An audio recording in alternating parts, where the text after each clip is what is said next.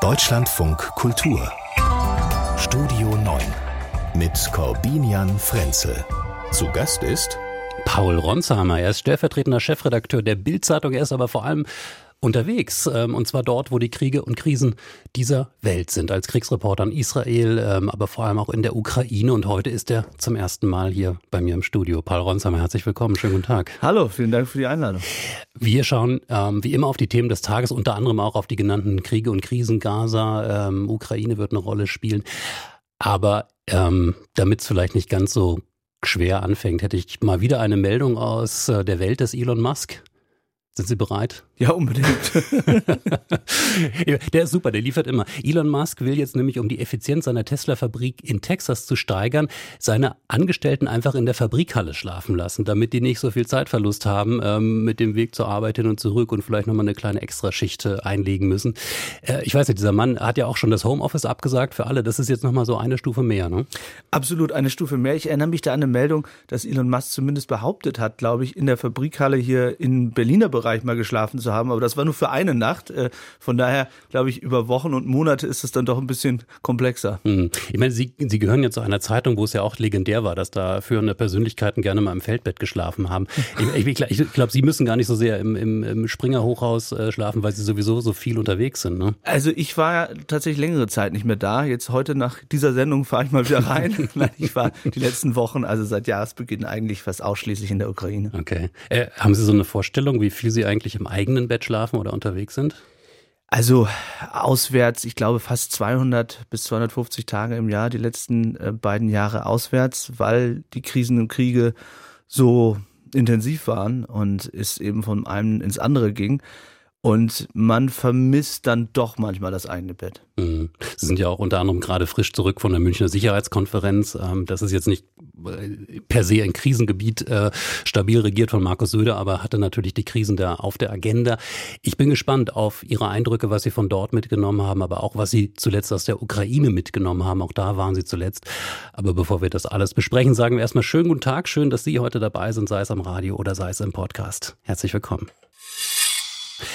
Paul Ronsheimer ist mein Gast heute, Kriegsreporter bei der Bild-Zeitung und gerade frisch zurück aus München von der Sicherheitskonferenz. Ähm, aber auch bis zum Ende der letzten Woche war er noch in der Ukraine an der Front im Osten der Ukraine. Ich bin gespannt auf Ihre Eindrücke und ich würde sagen, wir fangen mal mit München an. Heute Morgen habe ich die Einschätzung gelesen von Jana Polirin vom European Council on Foreign Relations, die auch regelmäßig hier zu Gast ist, dass sie sowas gemerkt hat wie eine gewisse oder eine relativ große Differenz zwischen dem, was so offiziell von den Bühnen kam an Verlautbarung, wo man immer noch so einen Optimismus und so nach vorne blicken probiert hat und dem, was so auf den Fluren da war. Und das, das mündete so in der Einschätzung, dass sie die, die Stimmung als sehr düster wahrgenommen hat. Ähm, wie ging Ihnen das? Ja, das kann ich nur bestätigen. Ich habe das auch als extrem düster, teilweise fast als depressiv wahrgenommen. Vor einem Jahr war es noch so, dass die Hoffnung, wenn ich jetzt über die Ukraine spreche, dahingehend war, ja, jetzt kommt die Gegenoffensive und äh, es gab Rückeroberungen wenige Wochen vorher und Putin, dem gehen doch irgendwann die Panzer aus und wir im Westen halten alle zusammen. Und wenn wir uns das jetzt heute anschauen, ähm, dann war dieser Bruch auch in den USA oder die Debatten dort um die Republikaner, äh, dann um die Europäer, die Frage, wer macht was und wie und dann auch um die Ukrainer, wie ist es da eigentlich innenpolitisch bestellt, schon sehr, sehr ausgeprägt. Und dazu kam natürlich, wenn wir über Düster sprechen, dass direkt zu Beginn der Sicherheitskonferenz ähm, die Nachricht kam, dass Alexei Nawalny tot ist. All die Leute, mit denen ich gesprochen habe, gehen davon aus, dass es kein Zufall war, sondern dass es möglicherweise auch direkt getimed gewesen ist für diese Sicherheitskonferenz. Mhm. Ja, und dann dieser beeindruckende Auftritt, also der war selbst beeindruckend für die, die nicht in München vor Ort waren. Der Witwe Nawalnys, Julian Nawalja. Ähm, wir werden gleich nochmal ausführlicher darüber sprechen, weil das natürlich auch heute noch ein Thema ist, das ähm, ja sehr stark die Agenda, auch die politische Agenda unter anderem in Brüssel bestimmt mit Blick auf ähm, die Ukraine und die Führungsrolle, ähm, die Sie da auch angesprochen haben. Es gab ja den Auftritt des Bundeskanzlers, äh, eines Mannes, der ja und Sie haben das aus nächster Nähe beobachtet, ähm, ja lange gescholten wurde der Zögerlichkeit, nicht so richtig schnell auf dem Punkt gewesen sein, zu erkennen, was sind eigentlich die Dimensionen auch in der Unterstützung, was Waffenlieferungen angeht, der jetzt da aber zumindest, und jetzt bin ich mal wieder bei der Rhetorik, ähm, einen relativ starken Führungsanspruch ähm, ja reklamiert hat und letztendlich die anderen Europäer auch mit aufgefordert hat, lasst uns sozusagen ne, vor dem Hintergrund, was auch in den USA passieren könnte, lasst uns als Europäer da gemeinsam stark sein. Wie haben Sie das wahrgenommen? Ja, ich glaube, dass beides äh, stimmt. Äh, die einen, die Olaf Scholz kritisieren, dass er zu zögerlich war und dass auch jetzt bestimmte Dinge nicht geliefert werden bzw. nicht passieren. Und auch äh, die Tatsache, dass dann jetzt zwei Jahre nach dem Krieg die erste Rüstungsproduktion ähm, es einen Spatenstich gab, dass uns das eher ja verwundern sollte, dass es so spät kam, als dass es als großer Aufbruch zu feiern ist. Das war jetzt noch nicht das Deutschlandtempo, ne? Das Nein, das war noch nicht das Deutschlandtempo. Und das war auch großes Thema. Also in diesen Fluren, ja, man muss sich das so vorstellen, da gibt es die öffentlichen Statements und dann gibt es natürlich viele Politiker, die einladen und Hintergründe machen. Das kann man nicht offen zitieren, aber da gibt es weiter großen Unmut und nicht nur in der Opposition. Aber natürlich hat der Bundeskanzler auch einen Punkt, ähm, wenn wir uns die Zahlen genau anschauen und wenn wir uns anschauen oder anhören, wie heftig Deutschland kritisiert worden ist aus Osteuropa, ähm, vor allem aus Polen, aber auch aus Frankreich und aus anderen Ländern. Und wenn wir uns dann anschauen, was wir heute machen, ja, da gibt es immer noch die, die sagen, Moment mal, ja, wir müssen die Zahlen so nehmen, äh, äh dass sie am Bruttoinlandsprodukt sich orientieren und dann wäre sozusagen Deutschlands äh, Führungsrolle nicht mehr ganz so klar. Aber dennoch, äh, da gibt es aus Frankreich oder gab es viele Forderungen, viel Kritik und die leisten momentan nicht das, äh, was wir leisten. Mhm. Ich meine, die Frage ist natürlich auch, und das fällt auf vor dem Hintergrund äh, dessen, was Sie beschrieben haben, äh, der Tod äh, Alexei Nawalnys wie stark Europa eigentlich erscheint. Da gab es ja auch Kritik daran, ähm, erstens, dass Emmanuel Macron nicht da war, aber auch der neue ähm, Regierungschef aus Polen, ähm, Donald Tusk, dass man beispielsweise diese Sicherheitsabkommen, die jetzt einzeln bilateral geschlossen wurden, auch wunderbar in München auf der Bühne hätte abschließen können und damit ein starkes Signal gegeben hätte. Ähm, wie, wie stark, wie schwach war das Signal aus München in der Hinsicht, aus Ihrer Sicht? Also es war schon ziemlich verrückt, wie äh, Zelensky hin und her geflogen ist. Ja, er kam ja aus der Ukraine, muss man immer noch mit dem Zug anreisen bis Polen, hat dann am Freitag Berlin besucht, ist dahin geflogen, ist dann nachts weiter nach Paris. Und ich hatte mit seinem Außenminister in der Nacht Kontakt, weil wir gehofft hatten, er kommt noch auf eine Veranstaltung. Er schrieb dann irgendwann um 2.30 Uhr, no, it took us too long with, with Macron. Und er war, ähm, wir landeten dann irgendwie am Samstagmorgen um, um wirklich 2.30 Uhr, 3 Uhr, um dann wieder in München zu sein. Und Sie haben vollkommen recht, denn dass Macron nicht da war und Tusk nicht da war, äh, das ist eine vertane Chance. Also aus, aus jeglicher Hinsicht, dass man es noch nicht hinbekommen hat, ähm, dass Macron, Tusk und äh, Scholz eben gemeinsam versuchen, diese Beziehungen wieder in Ordnung zu bringen und auch dafür zu sorgen, dass in Europa eben über die Ukraine ähm, hinaus, aber auch äh, die Ukraine selbst äh, dort eben ein Tempo vorgegeben wird und auch dem entgegengestellt wird, was gerade in den USA passiert. Das ist, glaube ich, wirklich eine vertane Chance. Mhm. Zumal es dann die Frage aufwirft, wie ernsthaft ist die Rhetorik? Also wie ernst ist es gemeint, gerade jetzt mit Blick auf die USA, wenn man sagt, wir müssen vorbereitet sein für den Fall, dass die USA wirklich komplett ausfallen. Man muss dazu sagen, sie fallen ja im Moment gerade äh, de facto schon teilweise aus, noch nicht aus dem Weißen Haus, aber ähm, wenn wir uns die Politik äh, der Abgeordneten des Kongresses anschauen, ähm, und dann sehen wir jetzt eine Scholz-Rhetorik, die sagt, Europa muss das in die Hand nehmen. Emmanuel Macron hat das auch häufig gesagt. Ähm, und man hat es auch 2016 schon gesagt, als Donald Trump wirklich das erste Mal Präsident wurde und damals doch relativ wenig getan. Haben Sie Hoffnung, dass es diesmal mehr ist als Rhetorik? Ich habe die Hoffnung, ja, ob es tatsächlich passiert. Ich glaube, es ist eher die Frage, ob es schon zu spät ist. Also, wenn wir jetzt sagen, wir müssen uns vorbereiten und die Wahlen sind im November, also äh, diese, dieser Spatenstich äh, als Beispiel nochmal der Rüstungsproduktion, das hätte es halt vor zwei Jahren geben müssen, nicht nur in Deutschland, sondern in vielen Ländern, äh, dass man massiv eben dafür sorgt, äh, dass wir eigene Waffen produzieren, nicht nur für die Ukraine, sondern auch für Europa, äh, für Deutschland. Und meine Sorge ist eher, äh, dass selbst wenn man jetzt anfängt, ist dann im November beziehungsweise im Januar, wenn es einen neuen Präsidenten geben könnte, wir nicht bereit sind, äh, das auszugleichen. Mhm. Und das haben die Ukrainer immer wieder gesagt, dass es ohne die Amerikaner wahnsinnig schwer würde. Und es bräuchte, wenn wir es ernst meinen, tatsächlich einen Zusammenschluss von mehreren großen europäischen Ländern, um dort voranzugehen. Mhm. Wie drängend es ist, Stichpunkt Amerikaner und was sie liefern und was sie eben nicht liefern, sieht man ja jetzt. Äh, und ich habe es erwähnt, sie waren gerade eben auch wieder in der Ukraine, waren im Osten der Ukraine, waren unter anderem auch, wenn ich das richtig verstanden habe, in ähm, Adiyevka, in der Stadt, äh, die von der ukrainischen Armee jetzt quasi verlassen werden. Oder ich, ich frage mal so, die, die Stadt. In die Stadt konnte man äh, schon nicht mehr rein, mhm. ähm, weil es äh, ähnelt sehr Bachmut, ja, ähm, wo wirklich die Russen alles kaputt geschossen haben, was, was, was, ja, was es dort gab. Äh, wir waren an verschiedenen Frontstellungen, insbesondere auch in diesem Bereich Bachmut, wo die Ukrainer vorangehen. Und ich bin alle zwei Monate in diesen Frontstellungen unterwegs und treffe Soldaten. Und ich habe die Lage noch nie so deprimiert erlebt. Äh, noch nie so ähnlich fast. Also, das war natürlich eine andere Situation. Ähm, aber am Anfang des Krieges, fast vor genau zwei Jahren, dachten ja viele und auch Experten und auch Leute in Kiew, als ich damals dort war in den ersten Tagen, dass äh, die Russen die Stadt überrennen würden, ähm, dass Zelensky nicht durchhalten könnte. Und ab da an war eigentlich die Lage positiver. Man hat es geschafft, Kiew zu verteidigen, man hat es geschafft, bestimmte Regionen zurückzuerobern ja, die Gegenoffensive, sie hat nicht so funktioniert, wie die Ukrainer wollten. Das war der erste Tiefschlag. Aber jetzt zu erleben, wie da die Soldaten an der Front sind, ohne genügend Munition, ohne auch oder nicht mehr so ausgeprägte Motivation wie zu Beginn oder in den letzten Monaten des Krieges.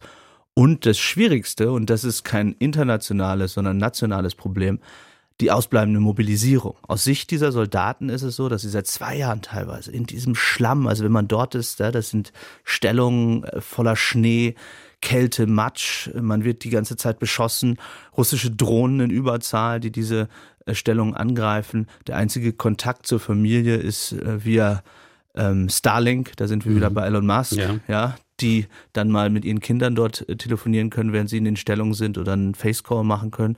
Und die sagen einfach, wie kann das sein? Wir sind seit zwei Jahren hier. Warum äh, gibt es, es gibt noch mehr Männer in der Ukraine. Warum gibt es keinen Austausch äh, dessen? Und das ist auch das Bild in der Ukraine, das man bekommt. Also auf der einen Seite gibt es die lange Frontlinie und dann gibt es Städte, und das ist ja total zu verstehen aus Sicht derer, die dort sind, wo man versucht, zum Leben zurückzukehren. Also für mich war es zum Beispiel völlig verrückt.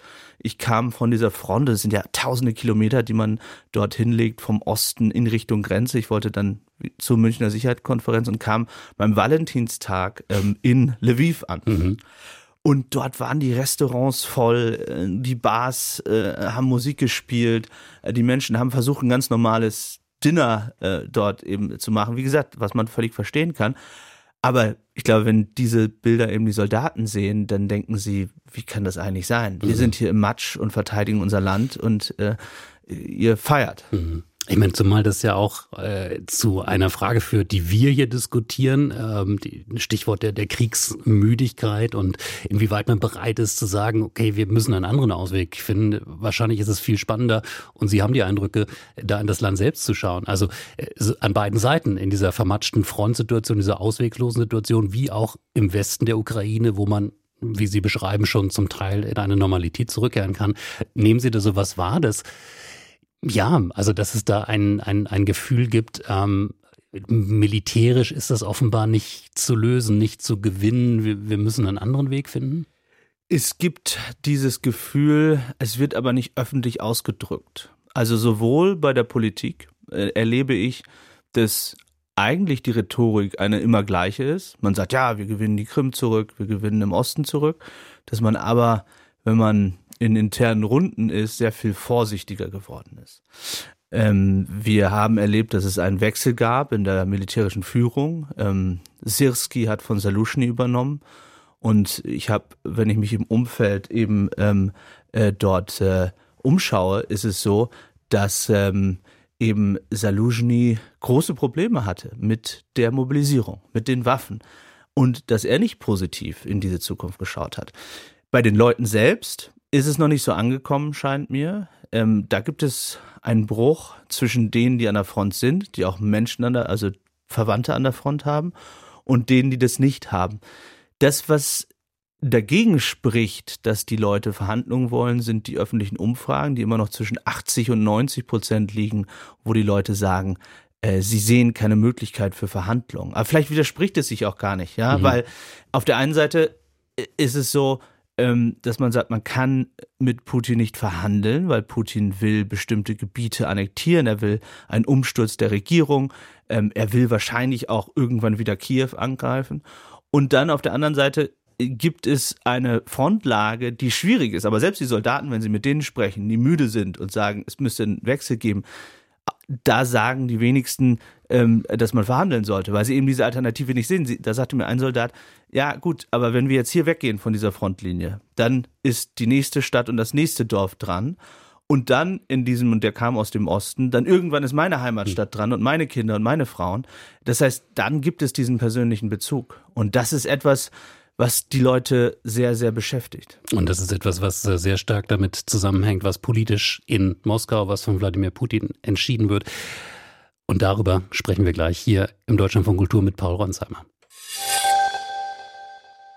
Wir schauen auf die Themen und Termine dieses Tages. In Brüssel tagen heute die EU-Außenministerinnen und Außenminister. Sie haben dabei einen Gast, Julia Nawalna, die Frau, die Witwe Alexei Nawalnys. Äh, wir sprachen ja gerade schon drüber, Paul Ronsheimer. Sie haben sie gesehen, sie erlebt in Berlin, ähm, haben auch schon beschrieben, wie der Tod Nawalnys da die Stimmung geprägt hat. Ähm, wir haben jetzt ähm, aus dem politischen Berlin die Nachricht, dass der russische Botschafter einbestellt wird wegen dieses äh, Todes, dieses politischen Mordes. so sagt es die Witwe selbst, gerade auch in einem Video, das erschienen ist. Annalena Baerbock hat beim Reingehen äh, zum Außenministertreffen gesagt, wir müssten jetzt weitere Sanktionen ins Spiel bringen. Äh, was ist das für Sie? Sind das, sind das äh, wichtige, gute Reaktionen oder drücken Sie auch ein bisschen die Hilflosigkeit aus? Beides, äh, denke ich. Also es gab ja diesen Satz von Joe Biden im Oktober 21, äh, wo er gesagt hat, ein Tod hätte schwerwiegende Konsequenzen oder ein Mord ich gehe davon aus, äh, oder das auch das, was ich höre, äh, dass die USA immer davon ausgegangen sind, dass es soweit kommen könnte, möglicherweise auch Intelligence, also Geheimdienstinformationen hatten, dass das vor der Wahl, also vor Putins äh, Wiederwahl, das weiß man ja schon, dass er wiedergewählt wird, aber im, im März bei den März, genau, Wahlen, die angesetzt sind, dass äh, Nawalny sterben soll.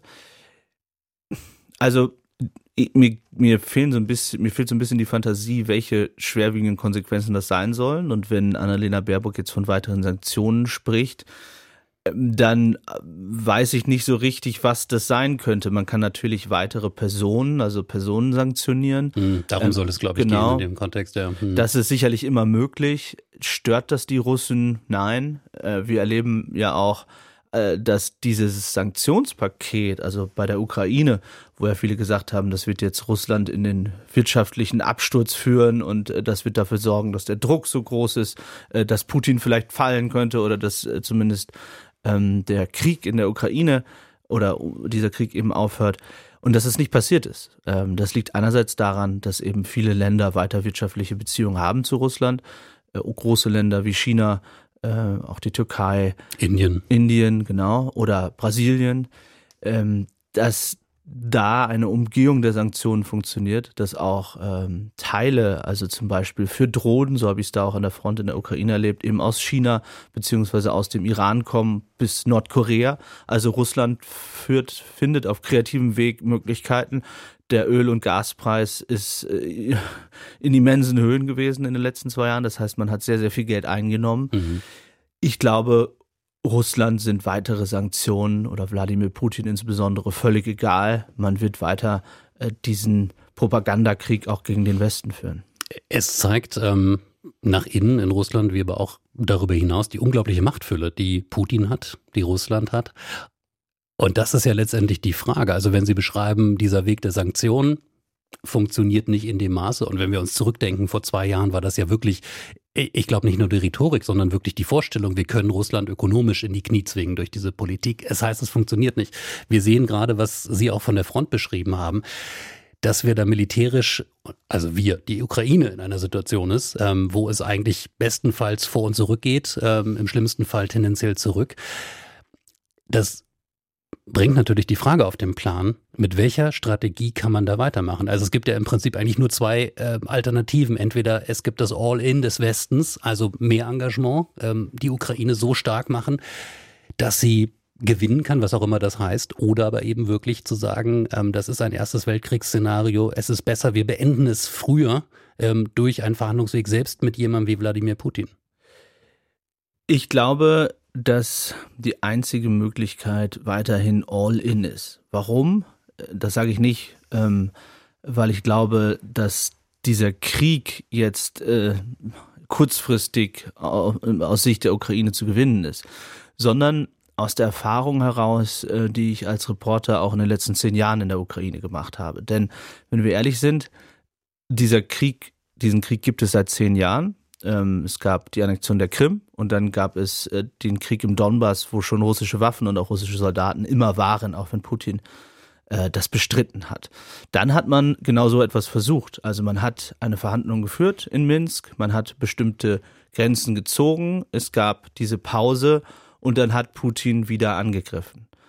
Das heißt, solange Putin nicht von seinem Ziel abrückt, ähm, die Regierung zu stürzen, ähm, diese groß, große Teile äh, zu annektieren, ähm, zu versuchen wird, äh, zu sagen, die Ukraine ähm, darf niemals Teil der NATO sein, darf niemals äh, Teil der Europäischen Union sein. Solange das so ist, müssen wir uns von dem Gedanken verabschieden, dass eine Verhandlung bedeuten würde, dass dieser Krieg langfristig aufhört. Also die Sorge in der Ukraine und nicht nur in der Ukraine ist, dass es dann eine Pause gäbe, wie bei Minsk, dass Russland noch stärker würde, dass es noch mehr aufrüsten würde und dass es dann in wenigen Jahren wieder einen Angriff gibt auf Kiew, vielleicht dann erfolgreich. Und eben nicht nur auf Kiew, sondern auch eine Bedrohung für uns Europäer, ähm, für die NATO ist. Mhm. Ich glaube, Europa muss selbstbewusster werden. Ähm, es war, weiß nicht, wer es gesagt hat, auf der Sicherheitskonferenz oder in den vergangenen Tagen, wenn wir unsere wirtschaftliche Kraft anschauen, sind wir eben siebenmal stärker als Russland. Von daher muss uns bewusst sein, dass im großen Eigeninteresse es nicht dazu führen darf, dass Russland gewinnt. Also wenn Russland gewinnt, wird Russland gestärkt. Es wäre nicht nur ein riesen Propagandaerfolg, sondern Putin könnte beweisen, ich bin derjenige, der hier unschlagbar ist. Ihr habt euch witzig gemacht und guckt her, ich erreiche meine Ziele. Und das wird ja nur dazu führen, dass er noch mehr will. Mhm. Es ist, äh, diese Bilder gehen jetzt gerade noch mal rum, äh, natürlich vor dem Hintergrund der Münchner Sicherheitskonferenz. Interessant zu sehen, wie sich die Welt da auch verschoben hat. 2007 war Wladimir Putin, dieser Wladimir Putin dort, hat da ja diese ähm, berühmte Rede gehalten, wo er im Prinzip schon angedeutet hat, wohin es politisch geht, also mit den klaren Angriffen an den Westen. Ähm, aber man sieht eben auch Bilder, wie er mit Angela Merkel gemeinsam beim Abendessen sitzt und beide lachen. Ähm, jetzt frage ich mich vor dem Hintergrund dessen, was Sie dargestellt haben, ist das dann alles nur denkbar, dieses Szenario? Szenario heißt Ukraine gewinnen und mit der Ukraine der Westen, der gewinnt, dass es letztendlich auch ein Sieg über Wladimir Putin in dem Sinne ist, dass Wladimir Putin nicht mehr ist. Das wäre natürlich ein massives, ganz schön weitreichendes Kriegsziel, bei dem ich mich frage, ob das in irgendeiner Form realistisch ist. Ja, also ich halte es momentan nicht für realistisch, um das klar zu sagen, dass die Ukraine die Krim äh, zurückerobert und ähm, den Donbass und Luhansk. Also zumindest nicht in diesem Jahr und wahrscheinlich auch nicht im nächsten Jahr. Ich meine damit eher, dass Putin es nicht erreicht, dass er die Gebiete, die er in Verfassung, in seine Verfassung geschrieben hat, unter anderem ähm, Donetsk, Luhansk, äh, äh, Kharkiv und Saporizhia, dass er sie nicht anschließen kann äh, an Russland und dass er nicht durchsetzt, ähm, dass es einen Regierungswechsel äh, dort in der Ukraine gibt, also sozusagen ein Puppet von ihm eingesetzt wird, wie äh, zum Beispiel in Minsk. Ähm, ich glaube, dass die Ukraine eben in die Lage versetzt werden muss, militärisch so bestehen zu können, dass die Offensiven, die Russland jetzt führt, abgewehrt werden. Wenn die Russen versuchen, eben nach Avdiivka die nächsten Städte im Donbass zu erobern, die Ukraine wird im Bereich Kharkiv unter Druck sein. Das heißt, man braucht dringend diese Munition momentan nicht, um eigene Gebiete zurückzuerobern, sondern um diese Linie zu verteidigen. Das heißt, wenn es jetzt ähm, Verhandlungen gäbe, wäre die Ukraine in einer sehr, sehr schlechten Ausgangssituation. Ähm, und das darf nicht sein. Und wir machen weiter. Auf der leider ziemlich deprimierenden Agenda dieses Tages ähm, die Entwicklung im Gazastreifen, die weltweiten Warnungen an die Adresse der israelischen Regierung, jetzt ähm, noch weiter vorzugehen mit einer Bodenoffensive in Rafah im Süden des Gazastreifens. Äh, Joe Biden hat sich entsprechend geäußert, der US-Präsident Annalena Baerbock, die deutsche Außenministerin, hat das auch nochmal unterstrichen. Also die beiden habe ich bewusst erwähnt, erklärtermaßen enge Partner und Freunde Israels. Ähm, heute gibt es die Aussage des israelischen Verteidigungsministers Benny Gantz, wenn bis zum Ramadan die Hamas nicht kapituliert, nicht die Geiseln freilässt, dann müsste man eben diesen Schritt der Bodenoffensive gehen. Also in den Bereich, Paul Ronsheimer, der ja, eben sozusagen im Moment beides sein kann, nämlich Rückzugsgebiet und beides ist Rückzugsgebiet für die vielen Menschen, die flüchten mussten im Gazastreifen aus den ähm, Kampfgebieten, aber natürlich damit auch ein Rückzugsgebiet ist und sein kann für die Hamas-Kämpfer. Ein Dilemma, aus dem man schwer, schwer rauskommt. Ja. Ähm, absolut. Es ist eine sehr komplexe Lage. Ich habe am Freitag auf der Münchner Sicherheitskonferenz den israelischen Außenminister äh, getroffen und ihn interviewt auf der Bühne, auch genau zu diesen Fragen. Und auch da habe ich diese maximale Entschlossenheit wahrgenommen, äh, dass den Israelis eigentlich erstmal ziemlich egal ist, was Joe Biden sagt und auch egal ist oder vielleicht noch egaler ist, was Annalena Baerbock sagt, wo man sagen muss, Annalena Baerbock war schon in den letzten Monaten kritischer. Sie hat ja auch ähm, bei verschiedenen UN-Abstimmungen äh, zumindest neutral abgestimmt, also sich nicht ähm, wie Olaf Scholz noch klarer auf die Seite Israels gestellt. Ich habe dem Außenminister genau diese Fragen gestellt, ähm, was Rafah angeht. und ich glaube, man muss dort zwei Dinge sehen. Das eine, was du gerade gesagt hast, ja, es ist eben sehr gut möglich oder wir gehen davon aus, wenn wir uns die Geheimdiensterkenntnisse anschauen, dass sich dort viele Hamas-Terroristen verstecken, äh, dass dieses Ziel, wenn man das Ziel verfolgt, jetzt kann man darüber diskutieren, ob es realistisch ist, aber die Hamas zu eliminieren, wenn man das verfolgt, ähm, dann aus militärischer Sicht da wahrscheinlich reingehen muss wenn man es aus äh, humanitärer äh, Perspektive betrachtet, und ähm, das habe ich den Außenminister immer wieder gefragt, wo sollen denn diese Menschen hingehen? Also wenn wir uns Gaza anschauen und wie groß eben die Zerstörung ist, stellen sich da von allen Experten und Analysten und NGOs die große Frage, wie kann man sie unterbringen? Und darauf hat, wie ich finde, Israel bislang keine konkrete Antwort geliefert. Ich habe äh, das auch ähm, Israel Katz, den Außenminister, gefragt. Er hat dann immer wieder gesagt, man würde ein Konzept vorlegen, was man zunächst den USA äh, und anderen vorlegt. Ähm, und er sagte, es gebe dort Möglichkeiten, die Zivilisten zu schützen. Da spricht er von Zeltstätten und anderen Bereichen, wo man ja die Hamas ähm, besiegt habe, da könnten sie hingehen. Aber also wenn man sich das anschaut, erstmal ist es ja ohnehin ein sehr kleiner Bereich und dann die gesamten Zerstörungen anschaut, dann äh, fehlt mir der Glaube daran, dass das möglich ist und andere Alternativen, äh, wie zum Beispiel eine vorübergehende ähm, äh, vorübergehende Flucht nach Ägypten, das wird weiter von Al-Sisi ausgeschlossen. Also da sind sehr viele Fragen offen. Ich finde es aber eben nicht so einfach zu sagen, äh, die Israelis äh, dürfen das nicht, denn wir dürfen nicht vergessen, was am 7. Oktober passiert ist. Und wenn man Hamas, und man hat bislang eben auch den Hamas-Anführer noch nicht gefunden, ähm, dann wird es wie auch immer geartete militärische Operationen da wahrscheinlich geben. Hm. Es gibt immer noch Geiseln in der Hand der Hamas. Die Hamas schafft es immer noch, Israel zu beschießen, auch wenn auch nicht mehr in diesem Umfang. Ähm, das sind alles die Fakten. Aber ich merke, und das merke ich sogar schon am eigenen Küchentisch zu Hause, wie schwer es wird, ähm, ähm, argumentativ das hochzuhalten und wie schwer es wird, israelisches Regierungsverhalten da in irgendeiner Form noch angesichts der hohen Opferzahlen der Zivilbevölkerung im Gazastreifen zu erklären. Und da frage ich mich, ähm, inwiefern dieser strategische Gedanke in der israelischen Regierung nicht stärker ist, nicht stärker ausgeprägt ist. Denn wenn man die Hamas ernsthaft eliminieren, beseitigen, also aus dieser Machtposition im Gazastreifen beseitigen will, dann ist doch relativ klar, dass das militärisch alleine nicht gelingen wird. Und es ist vor allem klar, dass man die arabischen Partner braucht. Und all diese Politik führt ja gerade dazu, dass auch die, die potenziellen Partner, die man in der arabischen Welt noch hat, auch auf innenpolitischen Druck hin, das eigentlich kaum noch leisten können. Das heißt, die israelische Regierung schadet eigentlich der eigenen Strategie mit dieser Politik.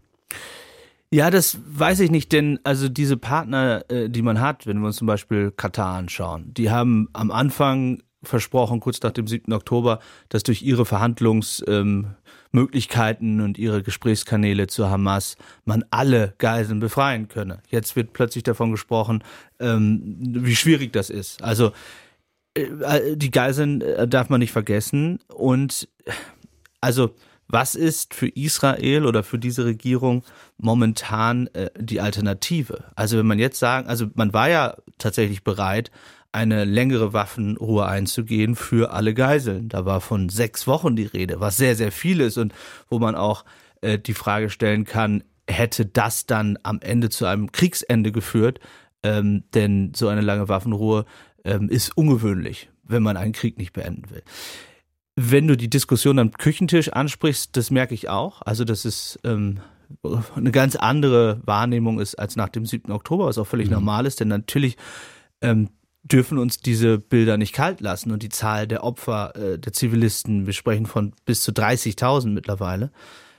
Aber ich glaube, dass da auch immer noch eine große Abneigung gegenüber der Regierung mitspielt. Also ähm, in Deutschland oder auch in anderen Ländern ähm, will man, glaube ich, Benjamin Netanyahu, äh, ja, ist jetzt nicht sonderlich beliebt, mhm. was dazu führt, dass man ihm dann alles Schlechte äh, vorhält, äh, selbst wenn eine andere Regierung militärisch ähnlich geht. Ja, ja ich meine, aber das Gute ist ja und das Schöne, dass Israel ein Land, eine Gesellschaft ist, die diese Debatten auch selbst Absolut. führt. Also wo das ja sehr stark umstritten ist, die Frage, welchen Preis ist man bereit zu zahlen äh, mit Blick auf die Geiseln, wie stark müsste man entgegenkommen. Sehr lebendige Debatten. Ähm, es ist äh, ein mittlerweile schon eine politische Binsenweisheit. Sobald dieser Krieg vorbei ist, wird wahrscheinlich ähm, Benjamin Netanyahu Geschichte sein, weil die Menschen sagen, ähm, wie konnte das passieren? Aber gut, ich merke schon Zögerlichkeit. naja, ich, ja. ich, das, das erzählen alle seit äh, Wochen ja. und Monaten.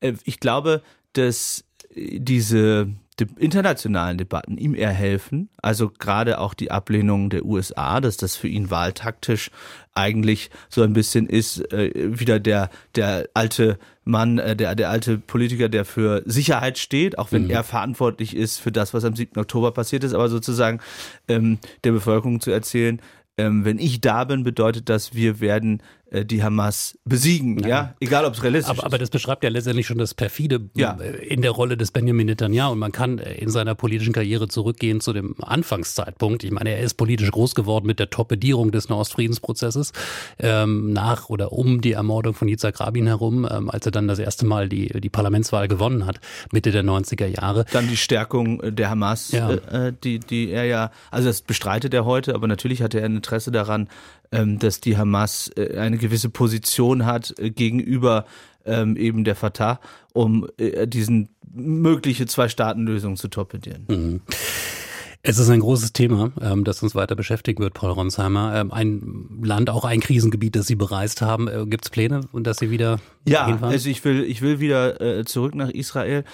Mein Problem oder das Problem von vielen Reportern ist, dass es keinen wirklichen Zugang äh, nach Gaza gibt. Also eine Kollegin, also wenn ich jetzt von internationalen Reportern spreche, es gibt dort ähm, viele lokale Reporter. Clarissa Ward war mal für ein paar Stunden dort, auch über die Grenze von Rafah gefahren. Das ging, glaube ich, mit den Vereinigten Arabischen Emiraten. Aber es gibt eben keine Möglichkeit, rein nach Gaza und dort Tage äh, oder Wochen zu bleiben.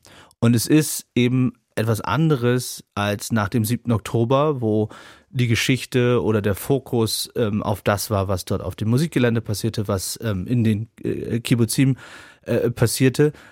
Und das ist dann doch für einen Reporter, der oder für Reporter, die diesen Krieg beschreiben wollen, schwierig, wenn man ausschließlich auf israelischer Seite sein kann. Deswegen werde ich sicherlich wieder da sein. Man kann hin und wieder mit dem Militär rein, aber auch da mhm. bekommen sie eben einen bestimmten Blick und nicht den ähm, auf Zivilisten äh, zum Beispiel. Aber ich werde sicherlich wieder da sein und auch Interviews führen. Ich habe ähm, Netanyahu interviewt und zuletzt eben Katz.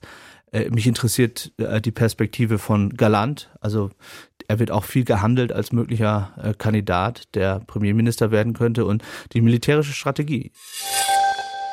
Jetzt hatten wir wirklich ernsthafte Krisen, Paul Ronsheimer, und jetzt reden wir über die Ampel. Gut, aber nicht weniger ernsthaft. Ja, also es ist so, es ist so, so schwierig, weil an sich hatte ich mir eigentlich groß vorgenommen und auch wir insgesamt journalistisch nicht mehr so jedes Klein-Klein dieses, dieser Koalition und möglicher Streitereien aufzunehmen. Aber sie machen es einem halt wirklich schwer. Also wenn man einen FDP-Generalsekretär Giasaray ähm, hört oder vielmehr lesen kann in, in, in dem Blatt aus ihrem Hause, Bild am Sonntag, jetzt im großen Interview, ich zitiere mal, ich bin fest davon überzeugt, dass eine bürgerliche Koalition aus CDU, CSU und FDP in der Lage wäre, die Probleme des Landes nicht nur gemeinsam richtig zu analysieren, sondern tatsächlich auch gemeinsam Lösungen zu finden. Ähm, ja, also ich meine, was soll man sagen? Ähm, deutlicher kann man seinen Koalitionspartnern nicht sagen, äh, das ist keine gute Konstellation, in der wir sind. Ja, ich finde das Geheule kaum noch zu ertragen, denn entweder sagt die FDP jetzt, okay, das war's, wir gehen raus, oder sie hört auf, äh, die ganze Zeit über Alternativen zu reden. Und man muss ja auch sagen, dass Schwarz-Gelb überhaupt gar nicht zur Diskussion stünde und auch in den letzten Jahren, also kann fast sagen, im letzten Jahrzehnt äh, keine Mehrheit mehr hatte. Äh, von daher wäre für die FDP nach 21 ja nur Jamaika eine Alternative gewesen und auch da wären die Grünen in einer Koalition gewesen. Es hätte sich also nicht viel geändert. Also die FDP muss sich jetzt mal entscheiden, wollen wir in dieser Koalition weitermachen oder nicht. Wenn sie nicht mehr wollen, dann sollen sie es bitte sagen und dann auch beenden und dann gibt es entweder Neuwahlen oder eine eine äh, Minderheitsregierung äh, aus SPD, Grünen und weiteren Partnern. Aber dass diese Koalition jetzt ständig weiter über sich selbst, über andere äh, lästert, diskutiert, äh, debattiert, das hilft doch am Ende niemandem, auch nicht der FDP, glaube ich. Ja, ich meine, ja, man sieht es in den Umfragen und auch da, wo gewählt wurde, auf Landesebene hat man es gesehen in den letzten Jahren. Es gibt natürlich ein paar Streitpunkte, die dahinter liegen, also Sachfragen, ja, ich, ich, beispielsweise die genau. Bezahlkarte für Asylbewerber. Das ist total in Ordnung. Also ich, ja. ich wollte nicht, ich wollte mhm. damit nicht sagen, dass es um, um politischen Streit geht. Der ist auch in der Ampel wichtig und ja. dass man Argumente austauscht und auch nicht alles wo jemand eine andere Meinung hat, ist automatisch Streit. Also das finde ich ganz normal. Mir geht's eher um diese ja, diese existenzielle, grundsätzliche genau. Frage. Das ist wahr. Ne? Und anderer Streitpunkt ist natürlich äh, auch jetzt vor allem vor dem Hintergrund einer erlahmten Wirtschaft die Frage, wie kommen wir da eigentlich wieder raus? Ne? Ich, ich fand es ganz interessant. Äh, also der Economist hat ja dieses ähm, Bild, das sie vor 20 Jahren so zur Zeiten vor den Schröder-Agenda-Reformen geprägt hatten. Der kranke Mann Europas ja vor einiger Zeit wieder rausgeholt. Dann gab es von Christian Lindner, dem Finanzminister, so einen interessanten Auftritt in Davos, wo er gesagt hat, naja, krank nicht, aber vielleicht ist äh, Deutschland ein bisschen müde. Ähm, und dann letzte Woche der Überbietungswettbewerb zwischen Robert Habeck und Christian Lindner, als die Konjunkturprognose nach unten bewertet wurde, äh, wer eigentlich die, die, die schärferen Worte findet, wie schlecht die Lage ist. Ähm, man würde sich halt wünschen, dass man vielleicht eine gemeinsame Idee hat, wie man diese schlechte Lage ändert. Ja, absolut. Und da wäre wieder der Kanzler gefordert, denn Sie haben es angesprochen, die Agenda 2010, die kam zu einem Zeitpunkt, da hatten wir andere Probleme, ähm, gerade was unser Sozialsystem angeht, ähm, aber auch äh, die Wirtschaftlichkeit, äh, die Arbeitslosigkeit war noch viel höher als jetzt. Aber unsere Krise ist groß und darauf braucht es große Antworten. Und was ich nicht verstehe ist bei unserem Bundeskanzler, ich meine, seine Umfragewerte sind so schlecht, er könnte jetzt einfach sagen, alles oder nichts. ja, ich bringe jetzt diese Koalition zusammen, ich pauk das jetzt durch und da auch, auch wir haben, wir haben gerade über die Ukraine gesprochen. Ich meine, Gerhard Schröder ist sicherlich in vielen Fragen ein schlechtes Vorbild, gerade was außenpolitische Dinge angeht. Aber damals bei der Agenda 2010 hat er sich durchgesetzt. Seine Umfragewerte waren katastrophal. Auch danach hat sich zurückgekämpft, hätte fast nochmal die Wahl gewonnen. Mhm. Also da könnte sich Olaf Scholz schon ein Vorbild nehmen. Tja, also ein bisschen mehr Basta in der Politik. Ja, mehr Basta äh, Oder Entschlossenheit. Und, und, Entschlossenheit. Also ich meine, auf den Tisch hauen bringt jetzt nicht immer was, gerade wenn du, und das vergessen wir in Deutschland ja auch häufig, dass es so eine Koalition noch nie gab. Mhm. Ja, also die Konstellation eben neu ist für alle. Und vielleicht sehen wir auch gerade daran, dass es einfach nicht funktioniert, dass Grüne, FDP in einer Koalition nicht passen. Ähm, das, glaube ich, kann man so sagen. Aber es bräuchte jetzt von allen eine große Antwort tatsächlich im Sinne unseres Landes. Und dieses Streiten und hier ein bisschen und da ein bisschen äh, führt zu nichts und führt auch nicht dazu, äh, dass die Chancen größer werden, dass Olaf Scholz nochmal wiedergewählt wird.